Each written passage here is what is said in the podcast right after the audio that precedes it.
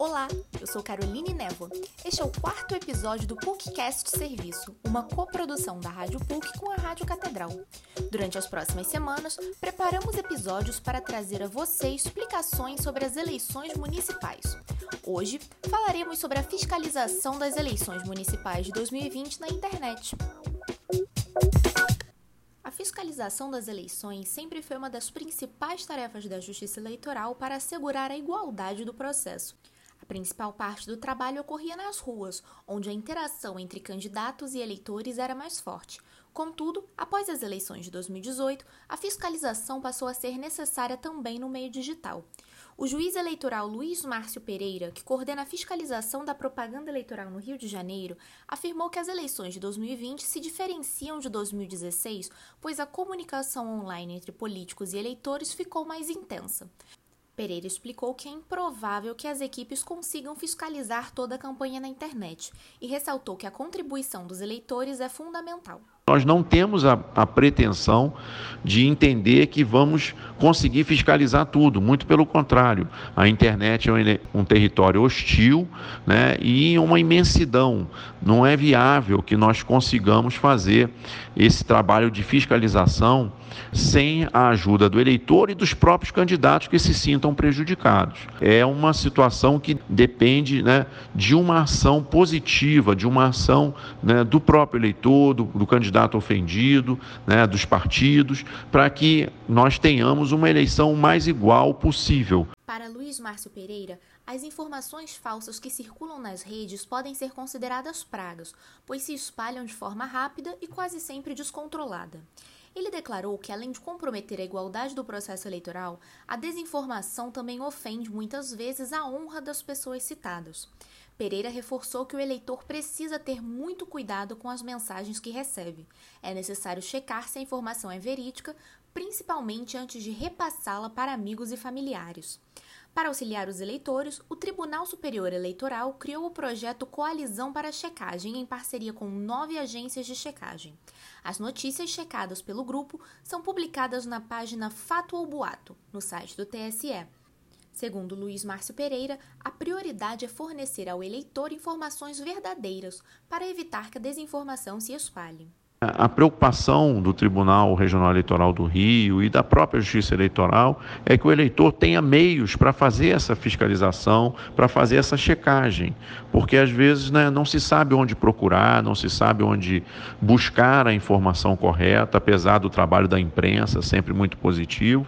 Né? E então, esse projeto é um projeto muito interessante que certamente vai ser reproduzido em novas eleições, nas próximas eleições, porque ele abre a possibilidade dessa checagem né, do que está sendo é, veiculado. Por sua vez, o professor Gustavo Robichês, do Departamento de Informática da PUC-Rio, explicou que a relação da tecnologia com o cenário político se tornou mais intensa, especialmente por conta das redes sociais. Para ele, é possível traçar o perfil de eleitores e sensibilizá-los por meio de redes como o Facebook e o Twitter, o que pode gerar engajamento. O professor ressaltou que a disseminação de informações falsas é maior na internet por conta do baixo custo de propagação das mensagens online. Gustavo Rubichês afirmou também que existem outros pontos que propiciam que desinformações sejam compartilhadas de forma veloz nas redes sociais. Vou oferecer dois fatores que infelizmente ajudam isso a ocorrer. O primeiro deles é a existência de grupos de usuários que têm perfil específico e interesse em propagar ou compartilhar uma informação que lhe pareça verdade. O segundo fator tem a ver com a existência de perfis falsos na, na, nas redes que aumentam a relevância com que os algoritmos percebem o engajamento com a notícia. Se esses robôs ou se esses perfis falsos se engajam muito com as notícias, isso vai fazer com que o algoritmo apresente ele com maior frequência. Então, esses dois fatores somados fazem com que uma notícia, muitas vezes falsa, se propague com uma velocidade cada vez maior. O professor Gustavo Rubichês reiterou que a responsabilidade pela desinformação não é das novas tecnologias, apesar de terem facilitado seu agravamento. Para ele, a tecnologia apenas potencializa a intenção das pessoas e lembrou que as inovações tecnológicas promoveram a democratização do acesso à informação, um ganho de grande importância. Gustavo Rubichês acredita que a tecnologia pode ser utilizada para preservar a democracia com base em três pilares: a educação, a tecnologia e a regulação.